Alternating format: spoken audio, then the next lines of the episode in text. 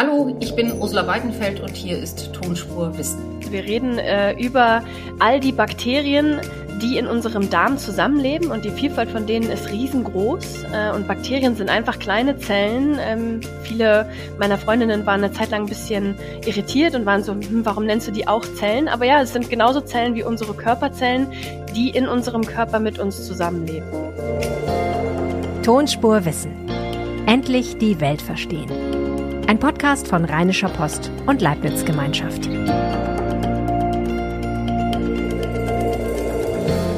Herzlich willkommen zu Tonspur Wissen. Endlich die Nachrichten verstehen, erfahren, wie wir gesund bleiben können und vom Wissen der Experten profitieren. Das ist Tonspur Wissen. Wie schön, dass Sie wieder da sind. Und wenn Sie mögen, empfehlen Sie uns gerne weiter, am liebsten mit einer 5-Sterne-Bewertung. Wie funktioniert die Verdauung? Warum haben Menschen Bakterien im Darm? Wozu und wie viele braucht man davon? Und wie pflegt man die Bakterien-WG im eigenen Körper? Das erklärt mir jetzt Lisa Buzinski. Die arbeitet und forscht am Deutschen Rheuma-Forschungszentrum in Berlin und ist übrigens gerade deutsche Meisterin im Science Slam geworden. Herzlichen Glückwunsch und hallo, Frau Buzinski. Ja, vielen Dank. ja, Frau Buzinski, Sie kümmern sich um Darmbakterien. Worüber reden wir eigentlich, wenn wir über Darmbakterien sprechen? Ja, über sehr, sehr viele auf jeden Fall. Also wir reden äh, über all die Bakterien, die in unserem Darm zusammenleben und die Vielfalt von denen ist riesengroß. Äh, und Bakterien sind einfach kleine Zellen. Ähm, viele meiner Freundinnen waren eine Zeit lang ein bisschen irritiert und waren so, hm, warum nennst du die auch Zellen? Aber ja, es sind genauso Zellen wie unsere Körperzellen, die in unserem Körper mit uns zusammenleben. Wie viele sind das denn jetzt? Im Darm sind es 100 Billionen sagt man ungefähr, aber das hängt auch davon ab, was wir bisher so messen können. Und äh, damit sind wir natürlich ein bisschen limitiert. Aber ja, wir sagen mal so 100 Billionen ungefähr in unserem Darm und insgesamt viel, viel mehr Bakterien, die wir bisher noch gar nicht alle erfasst haben. In jedem einzelnen Darm sind mehrere Billionen Bakterien. Was wiegt denn sowas? Um die zwei Kilogramm ist auch so eine äh, eine durchschnittliche Angabe, aber man sagt ungefähr, das Darmmikrobiom, also nur die Bakterien, die mit uns zusammenliegen, wiegen zwei Kilogramm. Und ähm, sind das, sind die alle gleich oder sind es verschiedene? Das sind absolut verschiedene, genau. Da sind super viele verschiedene Formen von Bakterien, die haben auch alle einen verschiedenen Namen, die haben auch alle verschiedene Aufgaben. Das heißt, wir haben da eine richtig diverse Gesellschaft in unserem, vielfältige Gesellschaft in unserem Darm. Können Sie mal beschreiben, Sie untersuchen die ja können Sie, kennen Sie die alle mit Namen oder wie gucken Sie die an und woher wissen Sie, welche Bakterien für was gut sind? Ähm, das ist eine super schwierige und komplexe Frage tatsächlich. Ich kenne die nicht alle mit dem Namen, die Bakterien. Wir ähm, analysieren die Bakterien oft für ihren Namen. Das heißt, wir lesen ihren Namen aus der DNA ab von den Bakterien und dann kriegen wir eine Liste mit sehr vielen verschiedenen, oft sehr schwer auszusprechenden Namen. Äh, und da treten auch manchmal Namen auf, die wir selbst vorher auch so noch nicht gehört haben. Ähm, da gibt's immer neue Namen, die irgendwie bestimmt werden von anderen WissenschaftlerInnen zum Beispiel. Ähm, aber der Name sagt unserer Meinung nach gar nicht so viel darüber aus, ob das jetzt ein gutes oder ein schlechtes Bakterium ist, sondern vielmehr sind es die Eigenschaften. Und das kann man sich so ein bisschen so vorstellen, wie wenn man jemanden kennenlernt, dann mag man ja manchmal den Namen nicht oder man mag den Namen der Person ganz besonders gerne. Das heißt aber noch nicht, dass man mit der Person gut auskommt, sondern da kommt es ja auf mehr Faktoren an als nur auf den Namen. Und ganz genauso ist es auch mit den Bakterien. Bei DNA müssen wir vielleicht kurz erklären, dass das Genprofil, das alle Organismen mhm. haben, das Bakterien eben auch haben und je nachdem, was die für ein Genprofil haben, dann leitet sich ab, zu wem die gehören und wie der Name ist. Was können, also Sie haben eben schon gesagt, es gibt gute und schlechte Bakterien. Ich nehme an, dass die im Darm im Wesentlichen gut sind. Es, ähm, ja, leider, ich kann das nicht so sagen und ich, ich möchte das auch eigentlich nie, nicht so gerne so sagen. Es gibt keine guten und schlechten Bakterien, sondern es gibt eine gute eine gute Funktion von Bakterien und eine schlechte Funktion von Bakterien. Und das ist eher das, wie wir das betrachten können. Ähm, und die im Darm sind vor, vorwiegend, so wie wir mit ihnen zusammenleben wollen, erstmal wichtig für uns und gut in ihrer Funktion. Sie unterstützen uns bei der Verdauung von ähm, Nahrungsmitteln, so dass wir an viele kleine Komponenten der Nahrung viel besser rankommen oder alleine gar nicht rankommen würden. Dafür brauchen wir die Bakterien und die Bakterien trainieren unser Immunsystem. Und das ist besonders wichtige Funktion äh, der Darmbakterien. Deswegen sind die auch im Moment in der Forschung mit am relevantesten, dass man sich die Darmbakterien sehr viel anguckt. Also das heißt, man sollte sich schon drum kümmern, dass man irgendwie viele Darmbakterien hat und dass sie da ihre Arbeit ordentlich verrichten. Also einerseits bei der Verdauung helfen und auf der anderen Seite aber eben auch äh, das Immunsystem trainieren, heißt aber doch irgendwie auch, dass sie potenziell auch krank machen könnten, oder nicht? Ganz genau. Das ist genauso, wie Sie sagen, aus dieser sehr speziellen und sehr besonderen Rolle der, der Darmbakterien, dass sie eben so eng mit unserem Immunsystem auch kooperieren, da steht natürlich auch ein Risiko. Und dieses Risiko ist, was passiert, wenn da was schief läuft. Zum Beispiel in der Kommunikation ähm, zwischen Bakterien und Immunsystem. Und die Idee, die man hat von äh, dem Einfluss der Darmbakterien auf unsere Gesundheit, ist eben, dass dort irgendetwas schiefgelaufen ist oder ein Missverständnis auftritt sozusagen zwischen unserem Körper und den Darmbakterien und sie dadurch an Krankheiten teilhaben könnten wir sind uns unsicher. Was wir bisher wissen, ist, dass wenn wir krank sind, verändern sich unsere Darmbakterien. Aber wir wissen immer nicht, ob die sich zuerst verändert haben und wir wurden dann krank. Oder verändern die sich jetzt, weil wir krank sind, als Konsequenz dessen. Das ist sozusagen ein großer Punkt in der Forschung, diese zeitliche Abfolge besser aufzuklären. Sie forschen ja am Deutschen Rheumazentrum. Das ist, ähm, und Rheuma ist ja eine Autoimmunkrankheit, also eine, wo das Körperabwehrsystem praktisch den eigenen Körper angreift. Haben da Darmbakterien, spielen die da auch eine Rolle? Wir vermuten ja, denn auch hier konnten wir zeigen, dass wenn die äh, PatientInnen analysiert werden, während sie schon krank sind, ähm, für ihre Darmbakterien, dass die Darmbakterien ganz unterschiedlich aussehen zu einer Vergleichskontrollgruppe äh, zum Beispiel. Aber auch hier gucken wir wieder, wo die Krankheit schon da ist. Ne? Das heißt, wir wissen auch hier den Einfluss nicht genau. Es gibt aber verschiedene Studien, die auch schon einen Zusammenhang hergestellt haben äh, zwischen einigen bestimmten Bakterien, die angeblich immer in PatientInnen auftreten, zum Beispiel bei rheumatoider Arthritis und damit so eine Art Risikofaktor darstellen. Ob das für jeden Menschen gilt und ob diese Bakterien wirklich die Krankheit auslösen, ist weiterhin schwer zu sagen, weil man testet das dann zum Beispiel äh, in Mausmodellen oder in Tiermodellen und das hat vielleicht dann manchmal mit der Realität im Menschen nicht viel zu tun. Rheumatoide Arthritis ist dann die Gelenk, sind die Gelenkprobleme, die Rheumatiker entwickeln im Laufe einer rheumatischen Erkrankungen. Genau. Wenn Sie jetzt, sagen, ähm, man kann eben am Mikrobiom des Darms dann sehen, ähm, wenn jemand krank ist, dass da bestimmte Bakterien auftreten. Wie sieht denn so ein gesundes Mikrobiom im Darm aus? Sie gucken sich das ja an. Könnte ich das auch sehen bei mir, hm. ob was gesund ist oder nicht so gesund ist?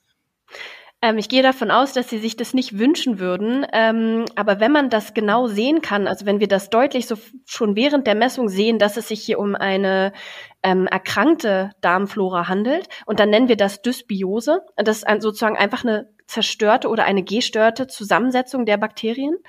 Ähm, und das kann sehr deutlich sein, und zwar insbesondere bei chronisch entzündlichen Darmerkrankungen, sowas wie Morbus Crohn oder Colitis. Ähm, da sehen wir komplette komplett andere Profile in unserem, unser das Bild ist komplett anders und es ist so drastisch, das würden sie mit dem Auge sehen, aber dann geht es den PatientInnen auch sehr schlecht. Wenn wir andere Krankheiten angucken, wo der Darm gar nicht unbedingt betroffen ist, wie zum Beispiel bei rheumatischer Arthritis oder Rheuma, wie die meisten, ähm, worunter die meisten Leute das einfach verwenden, da ist es nicht so deutlich. Da müssen wir einfach ein paar mehr Details angucken, um später zu sehen, ob die Darmbakterien jetzt die Krankheit anzeigen können oder nicht. Also mit bloßem Auge kann man nichts sehen. Man braucht schon ein gutes Mikroskop oder ein Elektronenmikroskop dazu. Wir nehmen gar keine Mikroskope. Wir benutzen Durchflusszytometrie, aber man kann Bakterien mit dem bloßen Auge nicht sehen. Sie sind zu klein. Ähm, man kann sie sehen, wenn man sie zum Beispiel kultiviert und dann entstehen so kleine Häufchen an Bakterien. Dann fangen wir an, die zu sehen und äh, im Mikroskop, natürlich, da haben Sie vollkommen recht. Ähm, wir benutzen eben Durchflusszytometrie. Das ist eine Technologie, wo die Zellen, in dem Fall die Bakterien, wie durch so einen Wasserstrahl oder einen Wasserhahn von oben nach unten laufen und die, jede einzelne Zelle wird angeleuchtet. Ich sehe aber nie ein Realbild der Zelle, sondern nur die Lichtsignale, die dann in einen Punkt umgerechnet werden auf dem Computer. Das heißt, am Ende gucke ich mir Bilder von verschiedenen Punkten an und ähm, interpretiere die dann oder finde darin dann die Muster der Darmbakterien. Ich sehe die Bakterien nie live ähm, als Zelle sozusagen. Aber wenn man diese Bilder anguckt bei Ihnen, dann hat man ja den Eindruck, es gibt so eine Art ähm, Standardbild von gesunden, von einem gesunden Mikrobiom. Das sieht so ein bisschen aus, finde ich, immer wie so ein, so ein Spiegelei, oder? ähm, ja, das, äh, wir sehen da drin meistens einen Wal, das ist ganz witzig, aber da jede Person sieht in unseren Bildern irgendwie was anderes. Genau, ja, wir haben eine Idee davon, äh, was gesund ist und wenn ich das versuche zu beschreiben anhand der Bilder, dann würde ich immer sagen, es ist sehr divers. Das heißt, wir gucken uns ähm, verschiedene Dimensionen an und je mehr in allen Dimensionen passiert, äh, desto besser ist es. Und das, das ist in dem Bild war, also man kann sich wie so ein Wimmelbild vorstellen, was komplett voll ist. Das wäre perfekt, weil dann hat man viele verschiedene Bakterien und genau das bildet es auch ab. Und wenn man die Namen der Bakterien analysieren würde, dann wäre auch da, je mehr Namen auftreten, desto besser, weil dann hat man halt eine sehr vielfältige Darmgemeinschaft. und das ist das, was man braucht. Und wozu braucht man das? Also wozu müssen es viele sein? Wozu müssen es viele verschiedene sein? Viele verschiedene Darmbakterien zum einen haben viele verschiedene Funktionen. Das heißt, sie können uns an vielen Dingen helfen. Das heißt, wir kommen vielleicht an noch mehr Nährstoffe, als wenn wir jetzt ein sehr minimiertes äh, oder reduziertes Darmmikrobiom haben. Was im Übrigen passiert, weil wir äh, in unserer westlichen Diät mit, mit sehr viel prozessierten Lebensmitteln die Aufgaben für die Bakterien reduzieren und damit auch weniger Bakterien, die uns helfen müssen sollte man vielleicht aber einfach auch wieder vermeiden. Und je mehr Bakterien man hat, desto mehr Eigenschaften von Bakterien hat man auch, die das Immunsystem angucken kann. Das heißt, eine diverse Darmflora gibt dem Immunsystem auch sehr viel Anhaltspunkte für, was sind gute Eigenschaften von Bakterien, was sind schlechte Eigenschaften, wie kann ich darauf reagieren. Und das ist besonders wichtig für unsere Immunantwortausbildung. Wenn man jetzt sagt, ähm, man hat im Westen oder in westlichen Gesellschaften, wo man eben viele schon äh, vorbereitete und, und äh, schon vorrezeptierte Sachen isst und ähm, äh, vielleicht auch viel Zucker und viel Fett. Ähm, man hat eben da ein, reduziertes Mikrobiom, man hat zu wenig Darmbakterien. Und auf der anderen Seite, es ist super, wenn es da richtig wimmelt. Was macht man denn, damit sich das äh, wieder regeneriert, also dass man wieder mehr ba Darmbakterien hat und vielleicht mhm. auch welche, die aktiver sind? Also kann man die trainieren? Ja, ganz genau. Also es ist ein bisschen wie Training. Es gibt zwei Begriffe, die sehr viel äh, verwendet werden in der letzten Zeit. Das ist einmal probiotisch und präbiotisch. Und probiotische Produkte wäre, wenn man aktiv Bakterien zuführt, also neue Bakterien oder welche, die man in einem Produkt halt enthalten hat. Und präbiotisch das hat man, das hat man also probiotisch, das wäre das, was man im Supermarkt bei verschiedenen Joghurts dann kaufen kann. Da steht probiotisch drauf, dann isst man die und dann kriegt man reichlich neue Bakterien. Reichlich nicht, sondern man kriegt dann eine Art äh, meistens oder eine, eine Art von Bakterium, die in diesem Joghurt auch eine Rolle gespielt hat, zum Beispiel um diesen Joghurt zu generieren, weil das ist eigentlich auch das, was viele Bakterien machen. Äh, die, sie gern zum Beispiel unseren Joghurt. Und ähm, den nehmen wir dann, dieses Bakterium nehmen wir dann mit auf und es kommt in unserem Darm an. Ob es sich dort festsetzt, ist eine ganz, ganz andere Geschichte. Aber der Begriff probiotisch hat sich halt bisher sehr gut verkauft und ist sehr etabliert und mag auch für manche Menschen tatsächlich hilfreich sein, kann aber nicht für alle gelten. Es gibt ja auch noch ähm, Produkte, die man sogar in Apotheken erwerben kann, so Tütchen mit Bakterien drin, die eine Funktion haben sollen. Und das kann auch wieder für manche Menschen funktionieren, für andere vielleicht nicht so. Deswegen plädieren wir eher für präbiotische Therapie oder für präbiotisches Verhalten. Das bedeutet, man gibt den Bakterien einfach sehr viel Aufgaben. Das heißt, man versucht, viele Dinge zu essen, die einem im ersten Moment vielleicht nicht so leicht zur Verdauung oder nicht so leicht zu verdauen sind und versucht dadurch die Bakterien zu vervielfältigen, die diese Aufgabe lösen können. Und dann hat man wieder mehr Bakterien mit mehr Aufgaben zur Verfügung insgesamt. Und das heißt, äh, was isst man da? Kichererbsen oder ja, Heu oder was muss man dann essen? Bitte essen Sie jetzt kein Heu. ähm, nee, tatsächlich sehr viele Ballaststoffe, ja, sehr viele Dinge, die schwer für uns zu verdauen sind. Äh, da muss man sich auch erstmal ranwagen. Man darf da auch nicht sofort, man kann jetzt nicht anfangen, äh, nur noch Linsen zu essen und dann sagt man, das funktioniert nicht. Ähm, ich habe Bauchschmerzen. Das ist natürlich logisch. Man muss der, der Sache auch Zeit geben und vielleicht ähm, in kleinen Schritten anfangen, bestimmte Nahrungsmittel, die man lange nicht gegessen hat, Kohl zum Beispiel oder auch fermentierten Kohl, dass man die einfach einbaut in die Ernährung und damit schafft man irgendwie wieder mehr Aufgaben für die Bakterien, ohne sie zu überfordern, sodass die sich ausbilden können. Fermentierter Kohl ist Sauerkraut? Genau. Sauerkraut oder Kimchi zum Beispiel. Für, okay. für also jetzt esse, ich, jetzt esse ich Kohl und äh, Sauerkraut und Kimchi und äh, ein paar Linsen. Wie lange dauert es dann, bis mein äh, Darm, meine Darmflora, heißt es eigentlich Flora oder Fauna? Sind Bakterien Tiere oder sind es Pflanzen? Äh, weder noch, tatsächlich. Ähm, es, also es sind Lebewesen, äh, die, die ihre eigen, die haben ihre eigene, ihren eigenen Zweig in dem Stammbaum aller Lebewesen. Das heißt, eigentlich passt gar nichts so richtig. Ich wurde schon oft gefragt, und das ist ein valider Punkt, warum nennt man das Flora? Ich glaube, es geht einfach vom Sprechen, Darmflora zu sagen, hat sich so etabliert.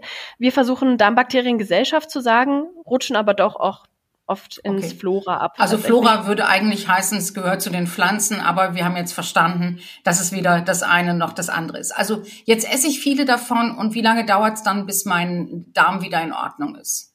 Mhm. Ja, das hängt davon ab, wo Sie beginnen und es hängt viel von Ihnen selber ab. Ihre Darmbakteriengesellschaft, auf die Sie zurückgreifen, die Sie schon haben, ist genauso individuell, wie Sie selbst auch sind. Das heißt, es gibt keine Pauschalantwort. Die gibt es bei Darmflora wahrscheinlich sowieso sehr selten und das natürlich auch für viele Leute eine schwierige Nachricht. Ähm, ich gehe davon aus, dass man innerhalb von ein, zwei Wochen, wenn man das solide durchzieht, könnte man schon eine Veränderung erwirken. Aber man muss die dann auch beibehalten, weil so schnell wie das Darmmikrobiom reagieren kann, genauso schnell reagiert es auch wieder auf die, wenn man etwas weglässt oder wenn man äh, diese, diese Nahrungsmittel nicht mehr zur Verfügung stellen kann.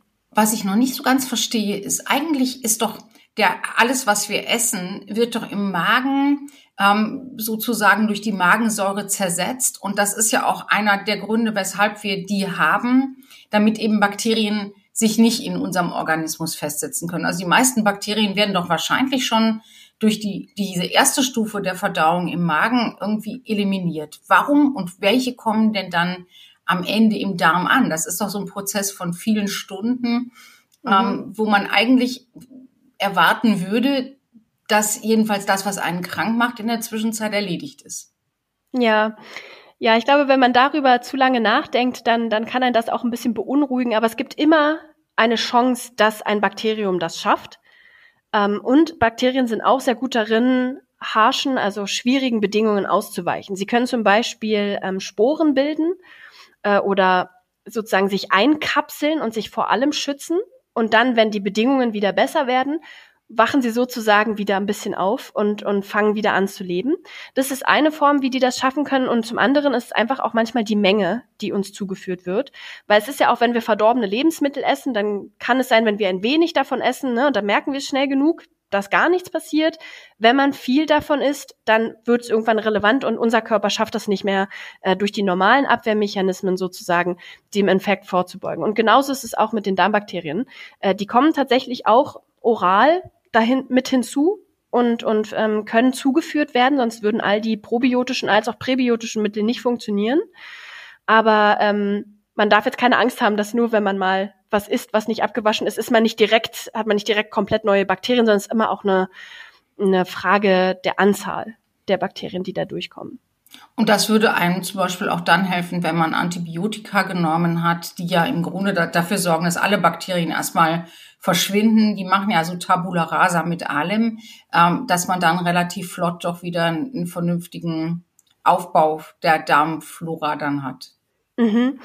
Ja, auch da, ähm, wir nennen das Tabula rasa und wir stellen uns das so vor, tatsächlich ist es sehr schwer, den Darm komplett steril, also frei von Mikroorganismen oder Bakterien zu machen. Selbst wenn wir Antibiotika nehmen, dann zerstören wir die Zusammensetzung, wir, wir stören das gesamte System, aber die Bakterien sind nie völlig weg sondern es gibt immer Stellen im Darm, in denen sozusagen noch einzelne Bakterien oder Gruppen von Bakterien bestehen bleiben und die müssen jetzt nach dieser starken Therapie wieder auswachsen. Die müssen eine neue Gesellschaft bilden. Und wie diese Gesellschaft gebildet wird, hängt wieder davon ab, was wir tun. Was essen wir zum Beispiel? Wie geht es uns in diesem Moment? Ähm, viele Ärztinnen oder man, man neigt dazu, dann vorzuschlagen, da Probiotika dazuzunehmen, also Bakterien zuzuführen von außen. Die Frage ist so ein bisschen, wenn da eine Gemeinschaft, die ja sozusagen von sich aus jetzt wachsen möchte, plötzlich einfach jemanden vor die Tür gesetzt bekommt, der jetzt mit da leben soll, vielleicht aber vorher gar kein wichtiger Bestandteil dieser Gesellschaft war oder gar keine richtige Aufgabe erfüllen kann, dann kann das auch die ähm, Zusammensetzung oder diese Wiederbelebung des Darmmikrobioms ein bisschen behindern. Deswegen wäre ich damit sehr vorsichtig und würde einfach versuchen, das über die Ernährung zu unterstützen, viele Aufgaben geben, gut kauen, langsam essen und in Ruhe den Bakterien Zeit geben, sich wieder, wieder selbst fit zu werden. Also jeder hat im Darm eine eigene WG und äh, die muss auch nach ihren eigenen Gesetzen sich da entwickeln dürfen und ansiedeln dürfen. Was ist denn, wenn jetzt ausgerechnet einer in der WG, der da schon lange ist, ein Stinkstiefel ist oder einer wird? Was macht man dann? Hm. Ja, das ist natürlich eine super schwierige Frage, weil die man, offensichtlich hat man dann auch vielleicht irgendeinen Lebensstil, der diese, diesen einen Mitbewohner oder die eine Mitbewohnerin da so ein bisschen äh, dazu promotet hat, da zu sein überhaupt. Ähm, oder es eben eine Krankheit. Und das ist was, was wir noch nicht verstanden haben. Wie kommt es dazu, dass, dass dieses Gleichgewicht auseinanderfällt? Und wann gilt es überhaupt als komplett zerfallen? Und die Idee von Therapieansätzen ähm, wäre eben dann, bestimmte Bakterien tatsächlich akt, also sehr gezielt und aktiv auszulöschen. Das ist was, was, was man sich vorstellen kann. Das ist alles noch nicht, es funktioniert alles noch nicht oder ist alles noch nicht auf dem Markt sozusagen. Wir würden vorschlagen, die Eigenschaften der Bakterien zu verändern. Das heißt, jemand ist sozusagen nur gerade eine schlechte Mitbewohnerin, weil ähm, keine Ahnung, hat kein Pulli und ist aber kalt oder sowas. Und wir müssten dann etwas zur Verfügung stellen, was die Eigenschaft der Bakterien ändern kann, um eben auch diese Rolle zu verändern. Und wenn es ganz hart auf hart kommt, sozusagen, gibt es Therapieansätze, das Darmmikrobiom doch einmal komplett zu tauschen, sozusagen zu ersetzen ähm, durch ein funktionales oder ein gut zusammengesetztes Darmmikrobiom von einer anderen Person. Das würde eben heißen, dass man äh, praktisch versucht, den Darm keimfrei zu machen und dass man dann ähm, so einen super gesunden Darm-WG-Stamm übernimmt. Wie, wie geht das? Genau, man, man nennt es Stuhltransfer tatsächlich oder fäkalen Transfer. Und man versucht, eine gesunde Darmbakteriengesellschaft von einem Menschen wo keine Entzündungen vorliegen zum Beispiel und der Mensch sehr gesund in seiner Beschreibung ist oder auch an klinischen Parametern. Und dann wird diese ähm, tatsächlich über den Stuhl diese Darmflora oder diese Darmbakteriengesellschaft in den kranken Menschen eingepflanzt. Und das kann man entweder über Kapseln machen oder tatsächlich teilweise auch, ähm, indem das dann zurückgeführt wird. Aber da muss man super vorsichtig mit sein, weil wie wir schon gesagt haben, es ist sehr individuell, welche Darmbakterien das eigene Immunsystem tolerieren kann und wie wir damit umgehen können. Das heißt, sowas muss klinisch sehr, sehr eng begleitet werden, um zu schauen, ob jetzt diese neue äh, Darmbakteriengesellschaft, ob die gut ankommt und gut harmoniert mit dem eigenen Körper. Hört sich jetzt auch nicht so super appetitlich an. Ist es auch nicht. Ist es auch. Es gibt sehr viele spannende Videos und da, da werden Küchengeräte für Dinge äh, missbraucht, die, die, wo, wo wir vorher alle nicht dran gedacht haben. Aber ja, ähm, es ist eine, eine wichtiger Ansatz und es ist spannend, dass das funktionieren kann. Darf ich eine persönliche Frage zum Schluss stellen? Wie lange haben Sie gebraucht, um sich daran zu gewöhnen? Ich meine, das, was Sie tun, ist ja, Sie untersuchen Proben vom Stuhl von Menschen auf ihre Bakterienzusammensetzung. Auch das scheint mir eine Herausforderung zu sein, jedenfalls manchmal, oder nicht? Ja, natürlich. Ähm, ich glaube, wenn man sich in klinischer oder in klinisch, in, in klinisch angelehnter Forschung bewegt, dann hat man immer Proben von Menschen. Ähm, und das im Zweifelsfall wäre das mal eine Blutprobe. Und tatsächlich machen mir Blutproben manchmal mehr Probleme, weil das äh, sozusagen noch warm äh, aus dem Körper kommen könnte. Und dann habe ich irgendwie das Gefühl, dass da jemand auch verletzt wurde. Das habe ich nicht bei Stuhlproben. Ähm, es ist natürlich manchmal eine Überwindung, diese Arbeit irgendwie ja gern. Nee, das stimmt eigentlich nicht. Ich mache das super gern. Es ist natürlich eine schwierige Probenlage, aber man gewöhnt sich daran und man abstrahiert es und sieht es nur noch als, das ist mein Forschungsmaterial und fängt dann tatsächlich an, Parameter auch aufzuschreiben. Also wir haben Zettel, wo wir dokumentieren, äh, wie zum Beispiel auch vielleicht die Konsistenz war oder die Farbe, um das zurückzuführen auf unsere Analysen. Und das klingt so erstmal ein bisschen oll, äh, das kann ich durchaus verstehen, aber nee, ich würde nicht tauschen wollen jetzt mehr. Dann wünschen wir weiterhin viel Erfolg und wir wünschen natürlich auch weiterhin total viel Erfolg, weil Sie das, was Sie tun, ja eben auch sehr unterhaltsam in diesen Science Slam Abenden präsentieren und auch dafür weiterhin viel Glück und viel Erfolg. Dankeschön. Danke auch. Das war's schon wieder mit Tonspurwissen in dieser Woche. Wenn Sie zum Thema twittern wollen, freuen wir uns. Am besten erwähnen Sie dabei at LeibnizWGL und at RP Online. Mich finden Sie auf Twitter unter das tut man nicht. Danke fürs Zuhören und bis zur nächsten Woche. Tschüss.